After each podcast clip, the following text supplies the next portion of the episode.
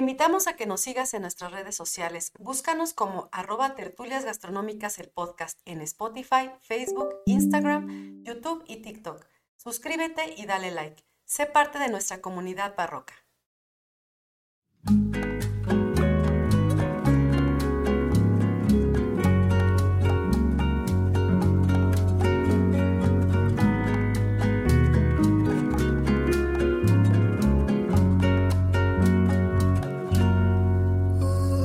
Hola a todos, bienvenidos a Tertulias Gastronómicas, un podcast donde platicamos de gastronomía, su entorno, significado, rituales, evolución y uno que otro chisme. Yo soy Liliana Pantoja. Yo soy Ingrid Millán.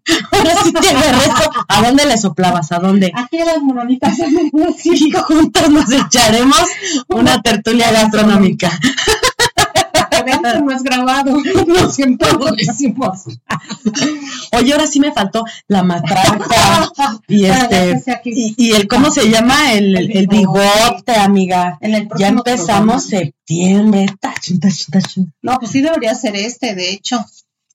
No, sí, ya este va a caer en, si no me equivoco, El 15, 14, 15, 16 de septiembre. 14, 15, 16, 20, 25, Por por ahí, pero en Pero en septiembre. septiembre. y por ese motivo es en estos, justamente en este mes por los festejos patrios, vamos a estar transmitiendo en septiembre lo que son este episodios dedicados a la cocina mexicana. Uh, qué rico, ya me dio el hambre.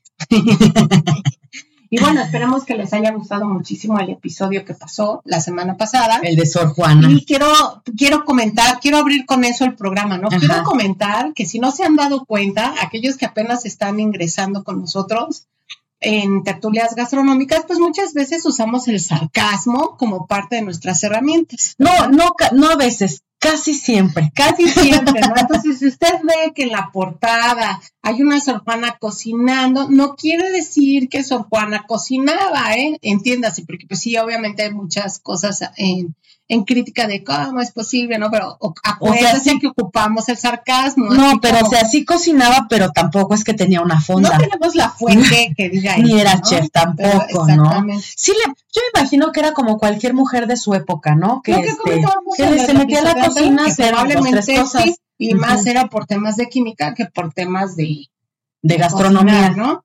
De, de ser ama de casa, o no sé, de señora, ¿no? Ajá. Entonces, este, sí. exactamente, ya le interesaban las cuestiones de reacciones que había ahí, todo lo intelectual. Bueno, Pero bueno, para que no se nos, no se nos estrese con ese ajá, si no vaya a creer que. es sarcasmo, ¿ok? No, yo creo que ya, bueno, eso es para los que van llegando, los que ya nos ubican, que ya conocen con- de qué trata el o de qué va el podcast, la verdad es que pues luego, luego ya captan, ¿no? Captas. Y antes de todo, porque se nos pasó también por entrar luego, luego, amiga, ya ves, por atascadas, este, no dijimos que eh, nos sigan en nuestras redes claro. sociales, que se suscriban, recuerden que tenemos Patreon, Instagram, Facebook, eh, YouTube, TikTok, y que bueno, es importante para nosotros que ustedes se suscriban, que le den like, eh, que nos ranquen, por ejemplo, también en, En Spotify. Spotify. también tenemos Apple Podcast, recuerden que nos pueden escuchar por cualquier plataforma donde ustedes escuchen eh, podcast, ahí estamos. Y eh, Que que- compartan. Si que les nos gusta nuestro compartan, material, sí. por favor, compartan. Así es, es correcto. Y bueno, entonces ahora sí, ya después de haber eh, aventándonos eh, el comercial, ahora sí vamos a empezar eh, con, el, con el episodio, ¿no? Y quiero que sepan que el día de hoy, ahora sí, no sé ni más paloma de lo que me va a hablar mi amiga. Ahora sí, este, no me quiso decir absolutamente nada, entonces yo vengo aquí, como ya lo habíamos comentado anteriormente, como virgen en su primera noche. y sorprende mi amiga, como dijo Antonego. Bueno, el episodio de hoy se llama ¿Qué traes contra los bichos comestibles? Ah, pensé que me ibas a hablar de cucarachas y así ya te iba a decir. No. ¿no? Y este, este es el volumen uno también porque pues hay muchas No, cosas mucha que decir en torno a lo que es la entomofagia, eh, que hablaremos en unos momentos más, muy interesantes, muy interesantes y desde diversas caras, ¿no? Desde diversos este, tipos de estudio que existen en torno a. Pero como estamos en el mes Patreon, pues sí es necesario, por supuesto, introducir, va a haber su marco teórico como, Como siempre, para que entiendan de qué estamos hablando. Así es. Pero inmediatamente después vamos a comenzar a hablar de la historia de estos animalitos en nuestra cultura. Tan ricos y deliciosos. Así No se espante, no se espante si nos está escuchando de otras partes del mundo. Aquí en México sí consumimos mucho chochito. Sonó diferente, amiga, pero no, no, no, me refiero a, insectos. insectos, exactamente. insectos, artrópodos y, otro tipo de. Pero también en otras culturas, también en Asia los consumen bastante. Claro, sí. Entonces no se espante. Y es la proteína del futuro. Entonces, del hoy, yo diría. Mm. Del pasado, del hoy y del futuro. Pero ya ves que ahora están tratando de hacer este eh, carne sintética con proteína de insectos, precisamente. Entonces, váyale usted agarrando el gusto porque al rato que pida su hamburguesa o su bistec va a ser de puro insecto.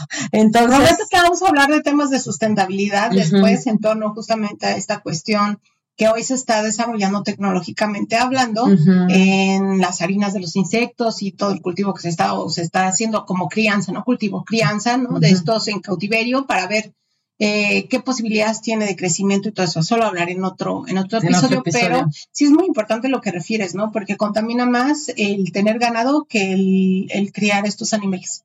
pero no saben igual, a mí. Ah, yo creo que el gusto ahí ¿no?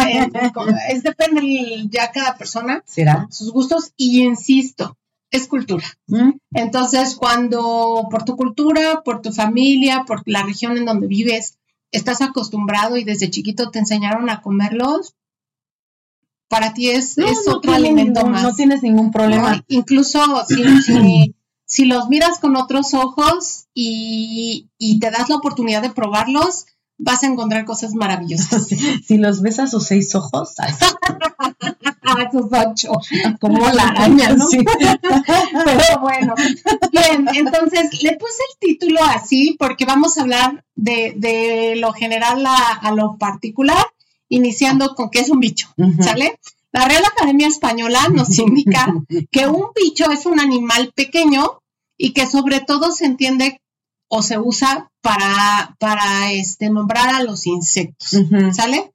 Muy coloquialmente. Muy coloquialmente, pero no son nada más insectos. Culturalmente, nosotros, de hecho, culturalmente, para todos aquellos que no son mexicanos, que no están justamente acostumbrados a esta cuestión de, comerlos. Nosotros acá en México no es que nos sopamos, simplemente culturalmente englobamos en insectos animales que, no son insectos, ¿no? Incluso biológicamente hablando, en clasificación ya taxonómica, pero culturalmente hablando se engloban en, este, incluso incluso hay personas que los llaman distinto, ahorita voy a platicarles, ¿no? Y bueno, de entrada sí tienen que saber que eh, dentro del grupo de los invertebrados, que es como se dividirían el, reino animal, invertebrados, invertebrados, dentro de los invertebrados se encuentra un subgrupo o un subfilio que se denomina artrópodos, ¿sale? Y estos artrópodos, que significa o que tienen relación a patas articuladas, por eso se llaman así, ¿sale? Este, tiene a su vez diferentes organismos clasificados, ya depende mucho su fisionomía y todo, ¿no?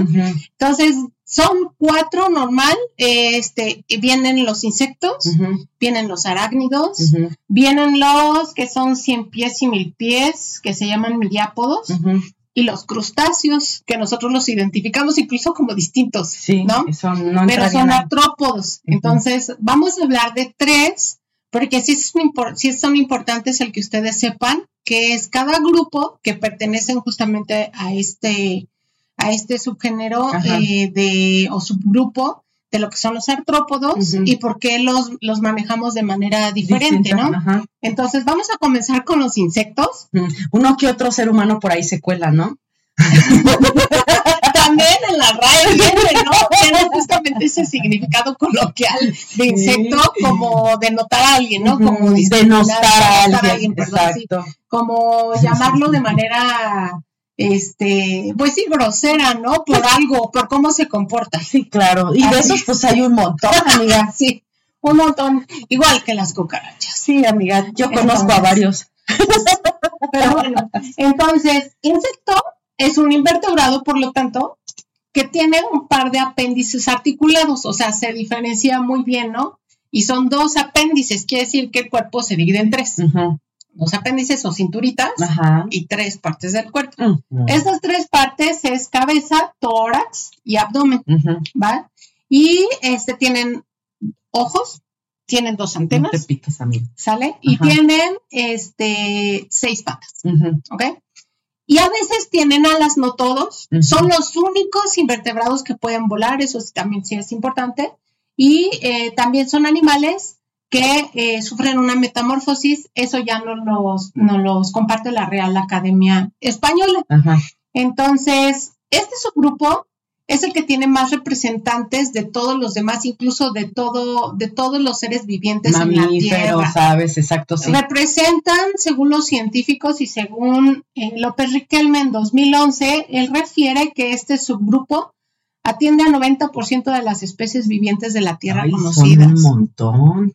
Con razón, siempre que uno anda así, das un paso y te encuentras un bicho. De hecho, se sabe o se calcula que por cada ser humano hay 200 millones de insectos. Ay, Dios. no nos de artrópodos, de, De insectos. insectos. Dios mío. para que se imaginen, Ajá. ¿sale? Y bueno, eh, en segundo lugar están los miriápodos, Ok. que en realidad refieren, podos es pie, refieren a aquellos que tienen Tienen muchos, muchos pies, pies. ¿no? Y estos miriápodos eh, que están dentro de los artrópodos y dentro de los invertebrados son eh, los que representan a los cien pies y a los mil pies, Oye, eso ¿Sí? sí, yo no puedo, amiga. que tienen entre Ay. 6 Mira, nada más empieza a platicar y siento como Y que me 200 camina aquí. patas. Ay, sí. o no tal vez un poco más, Ajá. ¿sale? Y tenemos a los arácnidos. ¡Ay!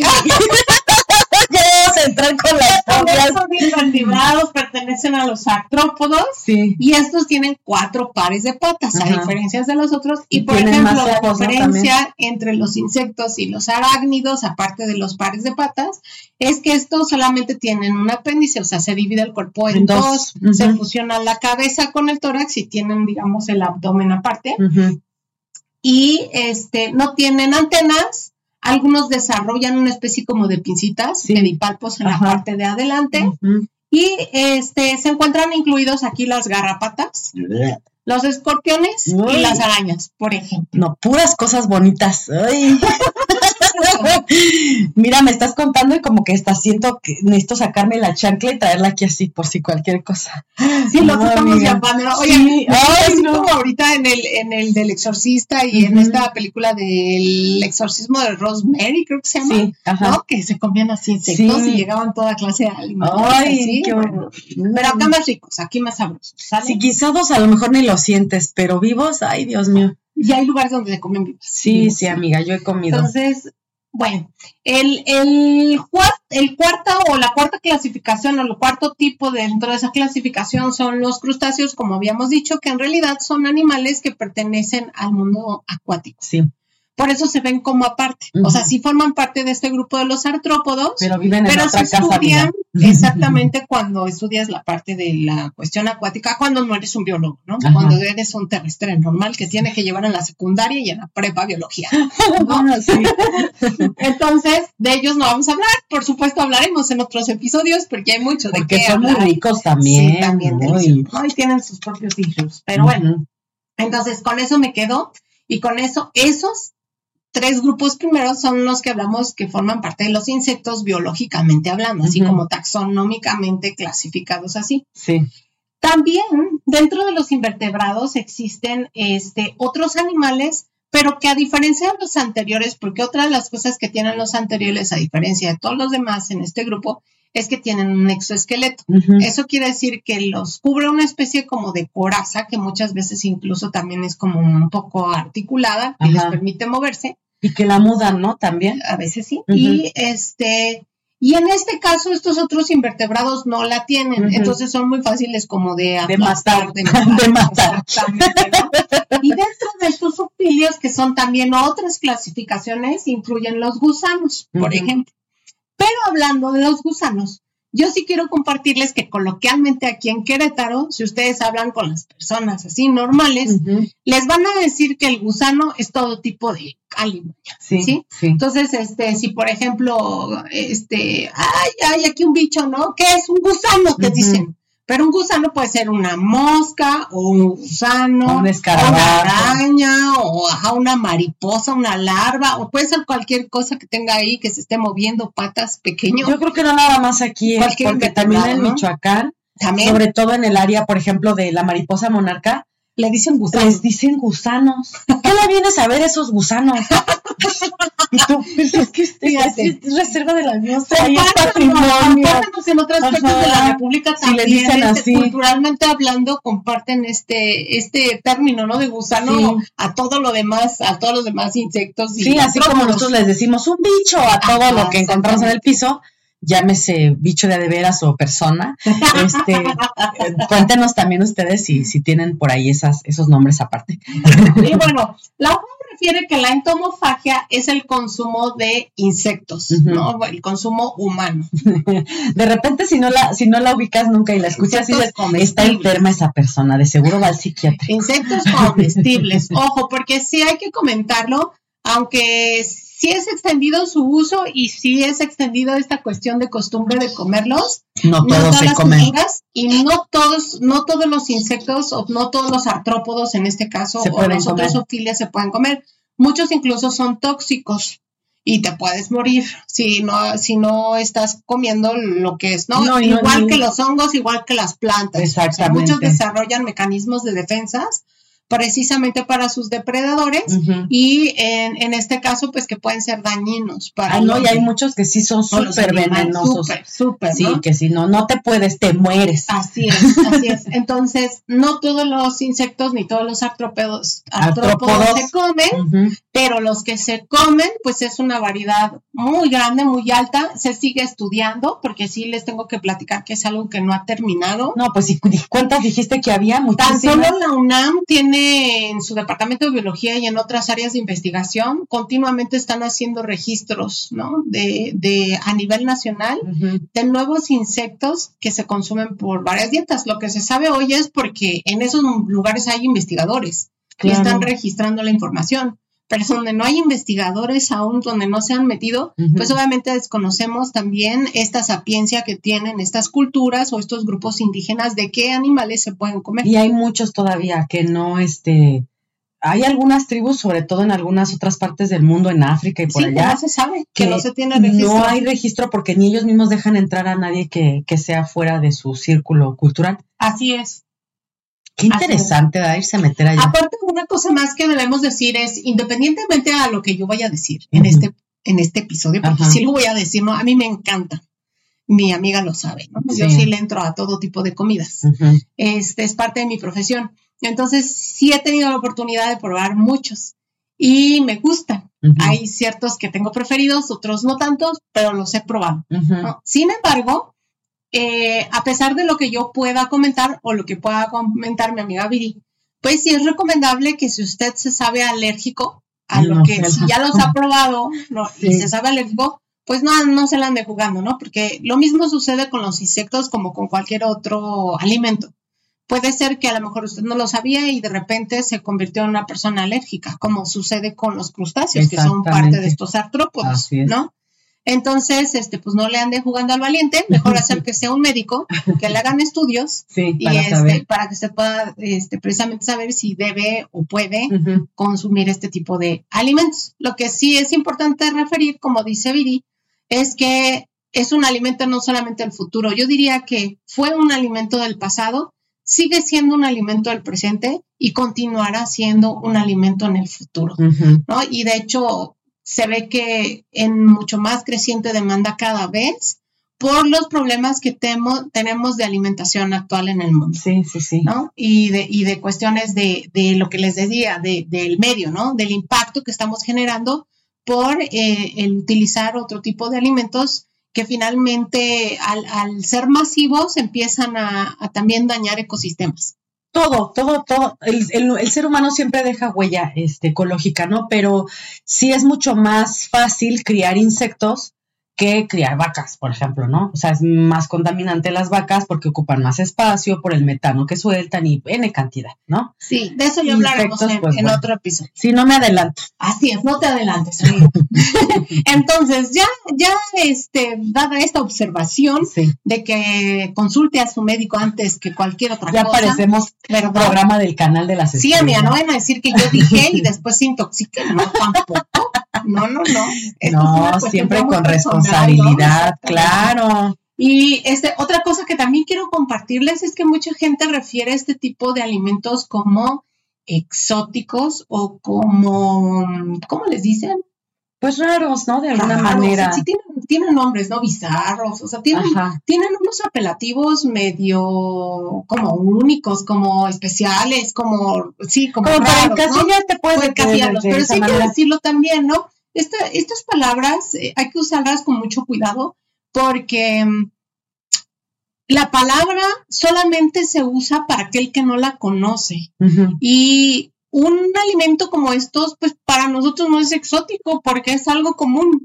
¿no? Y es algo cotidiano, ni siquiera es algo que apareció como una moda. Como yo les digo, es- es algo que tiene ya, mucha historia. ya mucho, consumíamos. Mucho. Entonces, actualmente existen estudios y lo último que encontré eh, que refieren, por ejemplo, hay una revista que les súper recomiendo, que es Arqueología Mexicana, tiene un especial de insectos. Ellos toman precisamente de Ramos el Orduy, que es una investigadora justamente de la UNAM, que ha este, catalogado, revisado distintas justamente especies que van haciendo el registro de esto, de esta como uso alimenticio en el tema de los insectos y otros artrópodos Ajá. y otros tipos de animales, ¿no? Bichos. Entonces, este, ellos comentan en esta investigación que existen alrededor de 3.169 especies registradas de insectos comestibles en el mundo. Ah, yo pensé que ibas a decir en el mundo Ajá. de los cuales 704 se consumen en Latinoamérica Ok. y 531 se consumen en México. Mm. Vale, Esta información la saqué de varias fuentes, no nada más de esta, también estoy, estuve consultando un libro de que les voy a platicar de este, justamente que es, es, es muy, muy bueno de Rob López Riquelme, que se llama eh, les digo. Ese déjalo, amiga, para, para, para las capsulitas que tenemos de reseñas para que te animes a leer. Va. Nada más les digo el título. Ujú. Chopanillolcamoli. Y ese también va para, mira cómo me equivoco con el nombre. Sí, porque está bien difícil. Pero bueno, para que lo sepan. ¿no? Mira, ya sacaste dos cosas en una. Y bueno, algunos grupos que se consumen en México eh, refieren, por ejemplo, en, en el top número uno, o los que hasta ahorita se han descubierto, insisto, en registros. eh, en México son 122 especies de escarabajos. Ok. De avispas y hormigas, 117. Ahí entrarían las chicatanas en avispas y hormigas, ¿sí, verdad? Las chicatanas, hormigas, sí, Sí, las, sí. las culonas, hormigas Ajá. culonas, sí. Las chinches son 92, Uy. saltamontes, grillos y chapulines 83, Ujú. mariposas 55, Ay, pobrecitas. cigarras y membrácidos que son como, la forma la tienen parecida a un jumil Ajá. y parecen como, no sé, parecen como monstruitos, como Los- llevados para la guerra, no. Es que, traen, es que traen, traen como este. una coracita. Pero no es coraza, sería, vendría siendo Tienen sus la. alas, por supuesto. No, claro, alas, pero vendría siendo así como este, como lo que se ponen cuando van a la guerra, ¿no? Este, esa, como pulgones, como así les llaman en Sí, muchos sí, lugares, claro. de muchos colores. ajá. Pero, porque los jumiles entran ahí, o esos entran en, en chinches que dijiste. ¿Dónde entran ellos? Porque parecen una chinche, que es una chi- no sé. o es de la familia de las chinches. Pues, Primos, sí, han de ser primos por ahí. Se las investigo, se las Sí. doy en el próximo, en la, en la próxima episodio, porque en el próximo episodio justamente quiero hablarles, no de la siguiente, ¿eh? No, el No, siguiente acuérdense semana. que aquí agarramos así como guacamole. Pues el día, la próxima vez que hable de insectos, les voy a hablar ya más, más este de, de lo que es su por tipo y en dónde se consumen y cómo se guisan y así, ¿no? Ok. Pero hoy es como una manera de ma- a marco general de, De hablar introducir. historia, exactamente, de introducirlos para que vean cuánto tiempo llevan consumiendo. Sí, No, no son alimentos del futuro, son del fueron pasado y del de y presente. de hoy. Eh, también están los piojos, una especie comestible que hasta ahora se ha descubierto. Si no vieron mi cara, se me salieron los ojos de mis sorbitas. Libélulas hay seis tipos. Eso sí lo sabía. Moscas y mosquitos cinco. Termitas uno. Ajá. Y otros, ¿no? O sea, una lista enorme de otros que no quise incluir aquí ya porque tienen nombres muy científicos muy rebuscados, pero son de las que más, más podemos como ubicar, ¿no? Ok. Comúnmente hablan. Sí. Entonces, este, sí es importante decirles que los insectos se pueden consumir como huevo, como larva, Ajá. como pupa, Ajá. o ya en estado adulto, o en toda la cadenita, porque hay algunos insectos que se, se comen en toda la cadenita, ¿no? Pueden Sí. comerse en todos. Otros son más preciados cuando son adultos o cuando son huevos, ¿no? Como los escamoles, por ejemplo. Sí. Bien. Muy importante hablarles en cuestiones nutricionales que los insectos tienen un aporte calórico mayor a lo que es el maíz, el trigo y el pollo. Ok. Todos, Ajá. todos los insectos. De los que se han es- estudiado, de los que justamente hablé hace unos momentos. De esos, la mitad de esas especies supera al de la carne de res. Ok. Y el 65% es mucho mayor al pescado en, en lo- en la energía calórica que te da. Sí, claro. Los principales 10 estados en México que consumen insectos son Chiapas, con 159. Ok, lo entiendo por la selva y todo lo demás. Estado de México, 152. Ok. Hidalgo, 143. ujú, Oaxaca, 134. Veracruz, 112. Guerrero, 87. Puebla, 77. La Ciudad de México, 73. Yucatán, 67. Ujú. Michoacán, 45. Y son los primeros 10 de la lista. Pero no son los únicos. No, Todos claro los estados consumen. Pero si te fijas, los estados los estados del norte son menos. Son los que menos los consumen. Porque yo, yo creo que tiene que ver justamente porque tienen menos grupos indígenas ya actuales. Claro. ¿no? Y sí. mucha de esta, de esta sabiduría se ha muerto con ellos. También, y ha permeado mucho el consumo de la carne por Estados Unidos. Así es. No, y por la historia, ya habíamos hablado Sí. en, el en el episodio de Villa, que si no lo ha escuchado, Vaya y escúchalo. vaya y escúchalo, ¿sí? Escúchalo. Sí, Este, hablábamos de que una de esas políticas, cuando llegó justamente el momento en que nos conquistan los españoles, una de esas primeras estrategias para lograr eh, irse adueñando más territorio fue enviar ganado al norte. claro. ¿no? Por eso hoy, pues su gastronomía refiere como un tema Más muy importante. importante lo que es la carne, los di- diferentes tipos de ganado, pero el más importante es la res, ¿sale? Y bueno, tienen un gran valor proteico. El alrededor, y ese es un promedio, porque no todos es igual, pero en Ujú. promedio entre el 55 y el 65% de su peso son puras proteínas. Ok. Y eso representa entre el 77 y 98% de digestibilidad en el humano. O sea, quiere decir que el 98% las aprovechas. Sí, claro. ¿sale? Por eso, mucha gente que nunca ha comido insectos y se atreve a comer insectos y les gusta, y en vez de echarse un taquito y esperar, se echa tres tacos, inmediatamente tiene esa necesidad de ir al baño ir al después, baño, porque sí. le cae como bomba. ¿sale? Que tiene muchas calorías. No, muchas no te calorías. enojes, no, le me pegues a emociono. la Acuérdate computadora. que no es, no es ese enojado, me emociono, me emociono.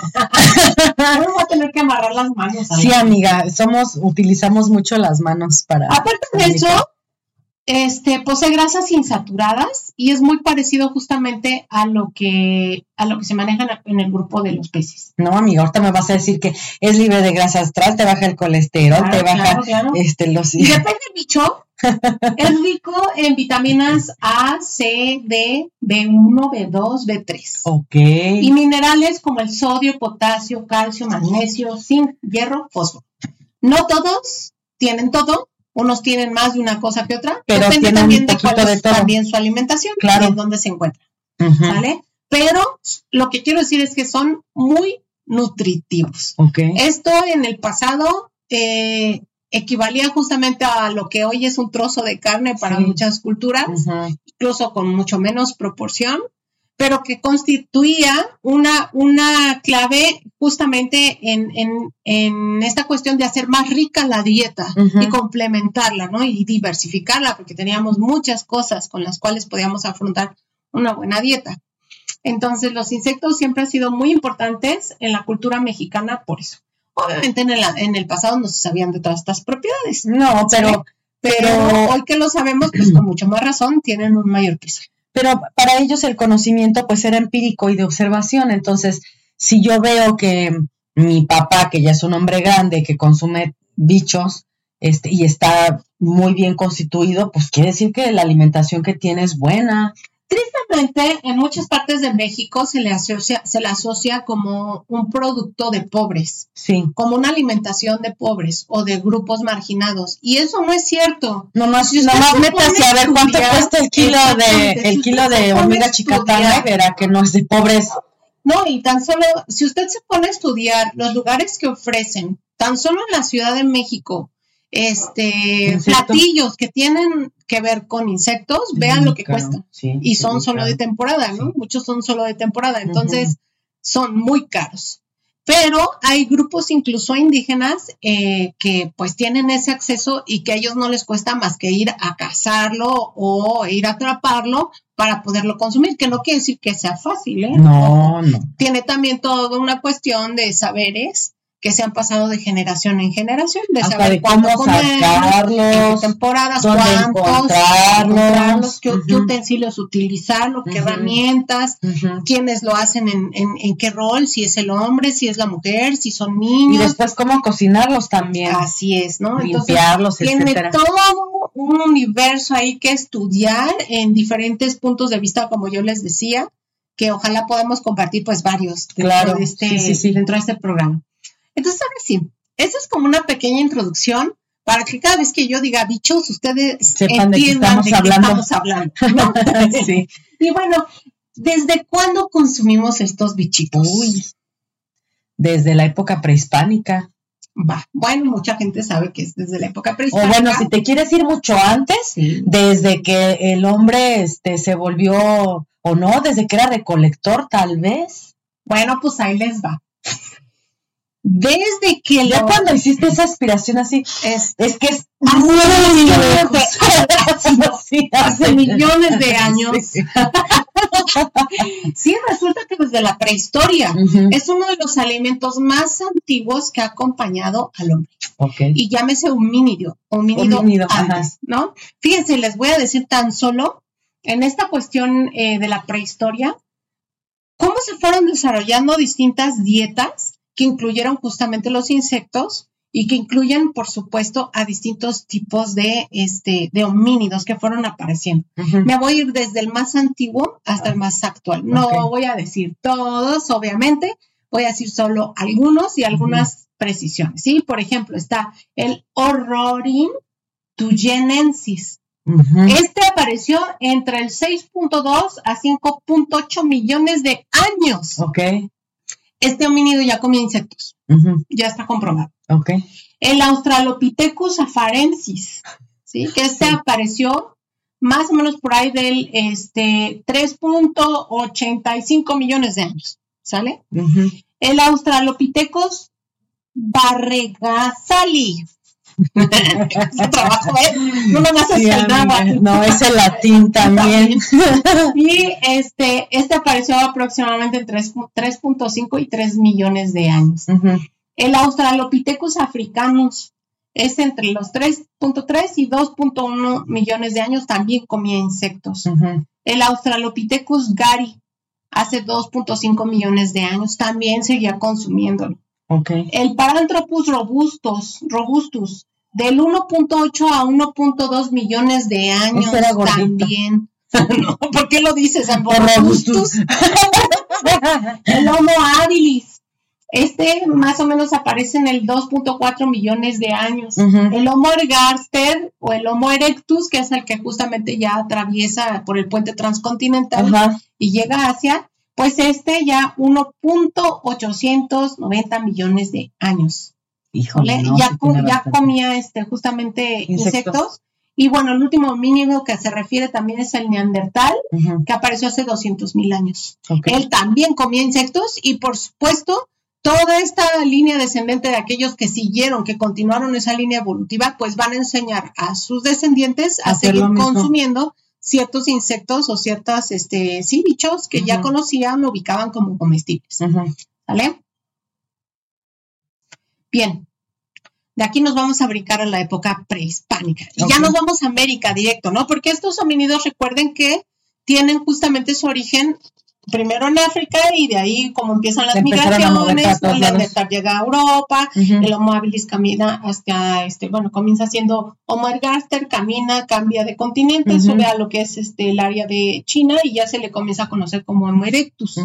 Entonces, ya en la época de eh, la cuestión prehispánica, cuando ya estamos hablando de América y específicamente en Mesoamérica. Mesoamérica, ¿sale? En la historia general de la Nueva España, en este encuentro de los dos mundos, Fray. Bernardino de Sagún explica, por ejemplo, acerca de las hormigas. Les voy a leer tal cual para que vean todo lo que él va describiendo justamente. en- estado bien espantado. ¿Qué está comiendo esta Sí, gente? ¿Cómo se les No, pero ¿qué ocurre? crees? Hay por ahí uno, dos, que él refiere como sabrosos. No, pues, O sea- antes de probarlos, cuando, cuando recién empezó, pues haber dicho, ¿cómo se No, comen estos los No, ya, no, ¿Cómo y seguramente habrá muchos que por hambre tuvieron que comer, Claro. porque no les iba a durar el pan y el vino todo el tiempo No, mientras y todavía no- aquí. y todavía no estaba la carne comer aquí. lo que estaba aquí. Sí, ahí que ni se hagan, que bien que les gustaron, con tortillitas y en Y bueno. taquito con salsita. Y bueno, él, él refiere, ¿no? Ahí lo voy a leer textual. Ujú. Hay hormigas, esto es con refer- referente a las hormigas. Hay hormigas que, hormigas que se crían en tierras frías. Son pequeñuelas, no negras, y muerden, y sus huevos son blancos. En algunas partes las comen y por eso las llaman ascamole. Ah, Los mira, escamoles, los escamoles. ¿sale? Y bueno, sí, Claro. este, azcatl significa hormiga. Entonces tiene que ver justamente con, con esta hueva de hormigas. Hay otras hormigas que llaman necuascatl, que quiere decir hormigas de miel. Críanse debajo de la tierra y traen en la cola una vejiguita redonda, llena de miel. Es transparente esta vejiguita como una cuenta de ámbar. Es muy buena esta miel. Y cómenla como la miel de abejas. Todavía esta se sigue al mismo tiempo que los escamoles consumiendo en México, cada vez está más en desuso porque tristemente no todos saben consumirla. Entiendo yo que en muchas, este, en muchos grupos indígenas agarran los niños como postre esta hormiguita y la chupan con mucho cuidado para sacarle la miel y la vuelven a dejar en el piso para que siga caminando. ¿no? la vas a ir recolectando. Entonces, si no la, si no la oprimes bien, la matas, Ay, porque la trae justamente en el vientre. Claro, sí. ¿Sale? Y bueno, por ejemplo, Fray Bernardino de Sagún nos explica también en cuanto a las abejas. Hay unos abejones en esta tierra que hacen miel y hacen cuevas en la tierra, donde hacen su miel. Es muy buena miel la que hacen. Pican como abejas y lastiman e hinchase la picadura. Son buenas, pero tengan Pero cuidado. sí. Hay otra manera de abejas que son menores que las ya dichas. Estas también hacen cuevas para hacer su miel y hacen miel muy amarilla. Es buena de comer. Y pone, hay otras abejas que hacen miel en los árboles. Hacen una caja a manera de alquitarra y dentro hacen sus panales e hinchelos de miel. No engendran como los otros animales, sino dentro de los panales nacen sus hijos, como gusanillos blancos. Labran como abejas de Castilla y hacen muy buena miel. ¿Sale? Y luego habla, por ejemplo, de las langostas, Ok. ¿no? los chapulines. Sí, no cree usted que la langosta, este, Sí, no, no, de del mar, no. Sí, no.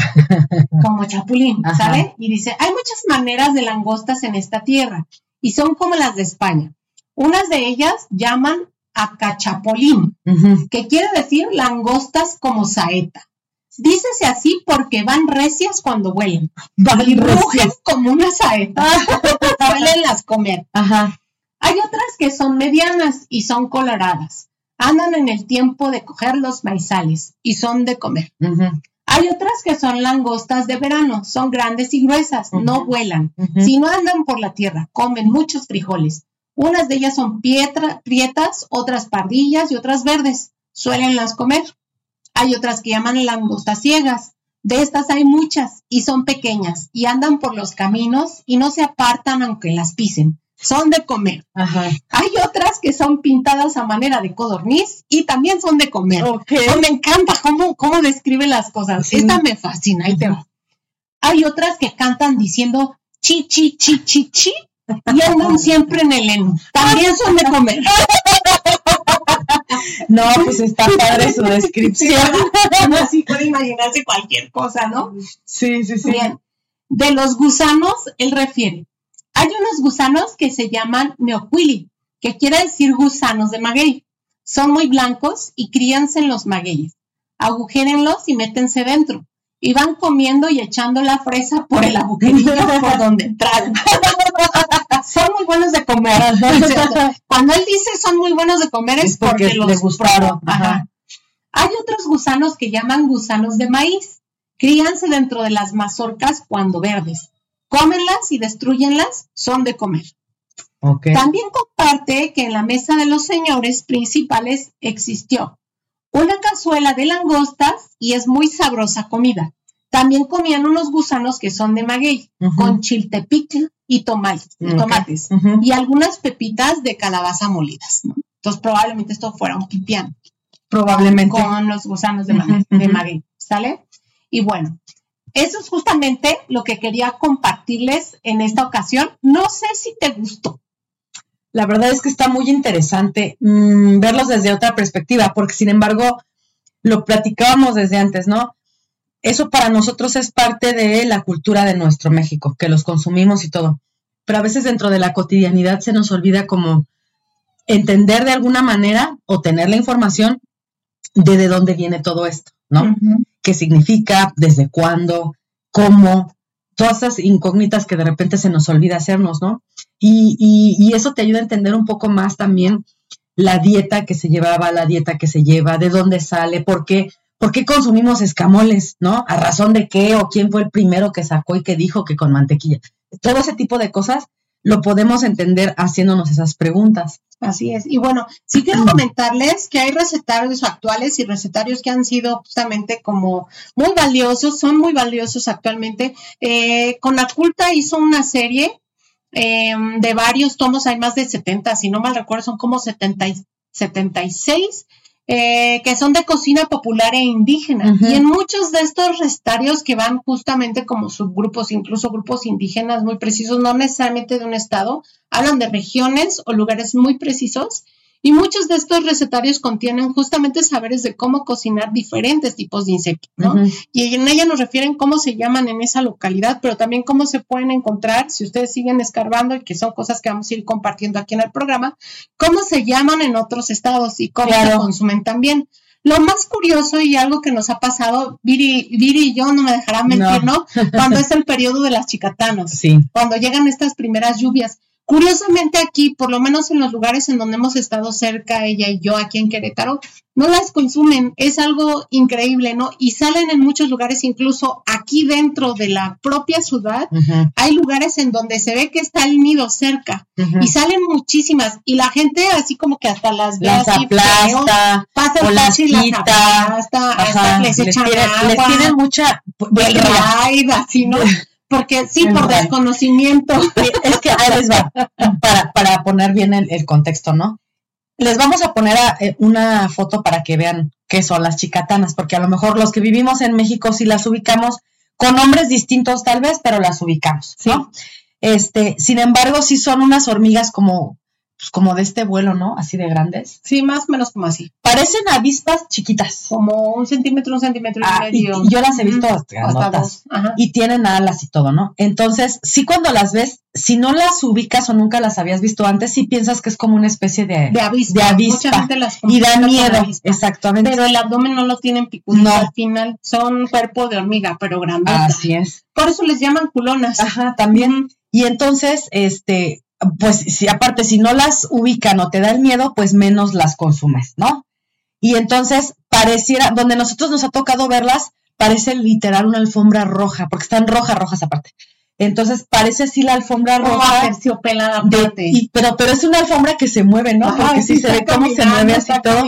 Se ve muy bonito. Es un espectáculo muy bonito. Eso, por ejemplo, culturalmente hablando aquí para nuestra, para lo que es nuestro rico México, en muchas zonas ubican que, que son de buen augurio porque es el momento en el que ya van, a empezar, a caer las lluvias fuertes, ¿no? Entonces, cuando cae la después de la primera lluvia fuerte que hay eh, de temporada, al día siguiente salen, salen, ¿no? Ya uno camina entre los charcos y vas, vas, a encontrar un montón de chicatanas y es el momento, ¿no? De recogerlas, así, de llevarte tu bolsita y empezarlas a recoger y nosotros las hemos preparado también ya salsa. y pues nada, ¿no? Es un regalo de la ricas. Tienen un sabor muy especial. Es, muy un ingrediente muy caro, como lo refiere Viri, No es un ingrediente, si ustedes googlean en todos estos lugares en donde pueden incluso comprar a, en Amazon, por ejemplo. Y este, ¿Cuánto estaba la última vez? La última vez, pues yo he llegado a ver hasta dos mil pesos el kilo. El kilo. ¿no? La chicatana, y depende mucho en qué temporada está, o sea, qué tan fresca está. Ya te la y de dónde seca. la traen. Sí, de dónde la traen y qué tanto escaseó, porque también hay que decirlo, hay temporadas en donde sale mucha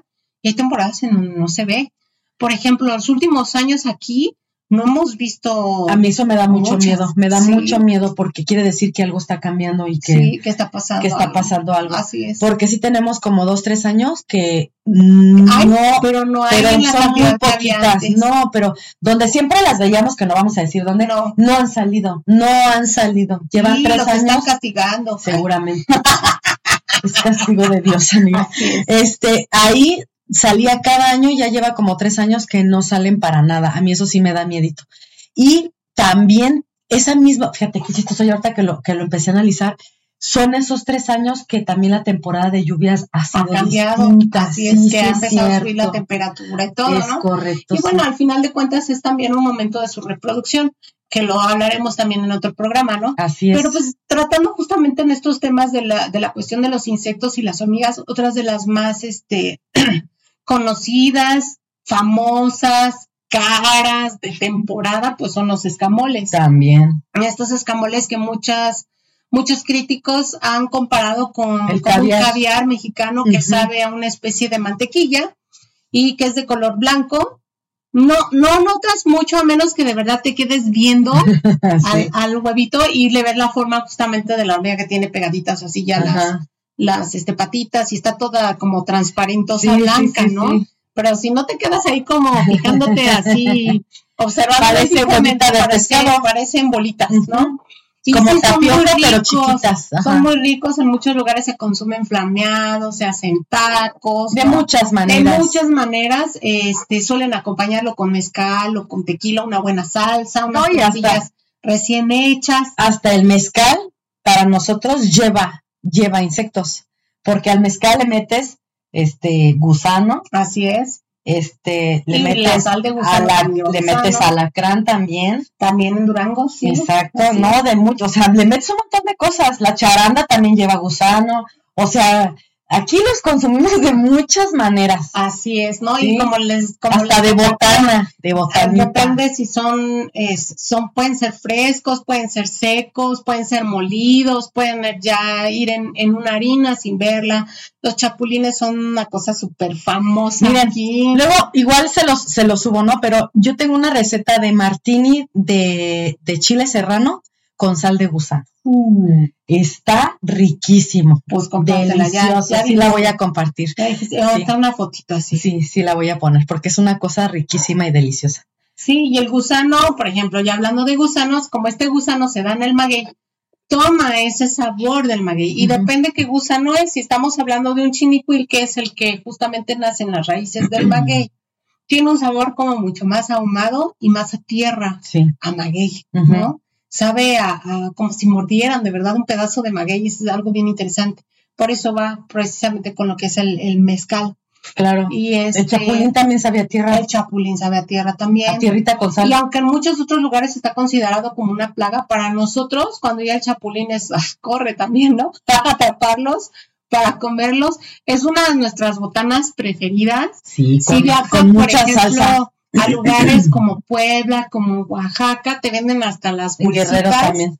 te venden las bolsitas así, te lo sirven con ajitos, este, con sal, Con, y chi- con chile piquín. chile. Con chile también. piquín también te los dan. Asados con chile Ay, piquín, limón y antojó. sal. Sí, a mí también. Salsita botanera o así. Son ¿no? como los cacahuates para Ah, nosotros. Así en vez de sacar así la fuente con los cacahuates en la botana en la fiesta, los sacas los chapulines. y son clarísimos, Sí. insisto, no es, un- es algo que, que se pueda consumir a diario, por lo menos no para cualquier persona, más, más, este, y sí es un regalo para esos grupos indígenas que tienen la fortuna de tener justamente por temporada Claro. y cerca de sus casas esta, estas puentes. Ahí sí les, es comida a domicilio. Sí, Les sí, llegan sí, ahí a su casa. Así es.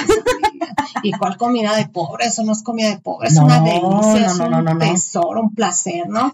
Y los chapulines incluso en muchos lugares hasta los clasifican por tamaño. Claro. Te enseñan los costalitos y hay el costal así de el que parece una uñita, ¿no? Así delgadito, el chapulincito. Y luego el medianito, el más grande, ¿no? Hasta el que ya le ves la cabeza y le ves las patas, ¿no? Y le ves y los los ojos, te lo estás comiendo. Ajá. No falta el que se deja aquí la pata hacia afuera. No, pero sí son deliciosos. Eso sí pasa, sí pasa. Y bueno, actualmente en la, en la cocina contemporánea mexicana, en donde está justamente esta cuestión del rescate de los ingredientes tradicionales, de las técnicas ancestrales, pues están haciendo muchas cosas este, bien interesantes, ¿no? Ya en cuestión de química y mezclando varios ingredientes como lo que tú acabas de decir en mixología, ¿no? Sí. de agarrar un chile serrano y también agarrar este un gusano, agarrar Ujú. chapulines y ponerle toda clase de mezcladores, de guardientes que existen en el mercado, ¿no? Este, y también, por ejemplo, de mis favoritos, aparte de los chapulines y de las hormigas, eh, sí, son los gusanos. El chirincuel es mi preferido. Sí, pues es de los más comunes. Así es. ¿Y qué otro nos hemos, nos echado? Ah, las tantarrias. Yo esas, sagües. yo las pantarrias no las he probado, me dan miedito porque están Son más grandes. Pero yo los jumiles sí los he comido. También. Vivos y muertos.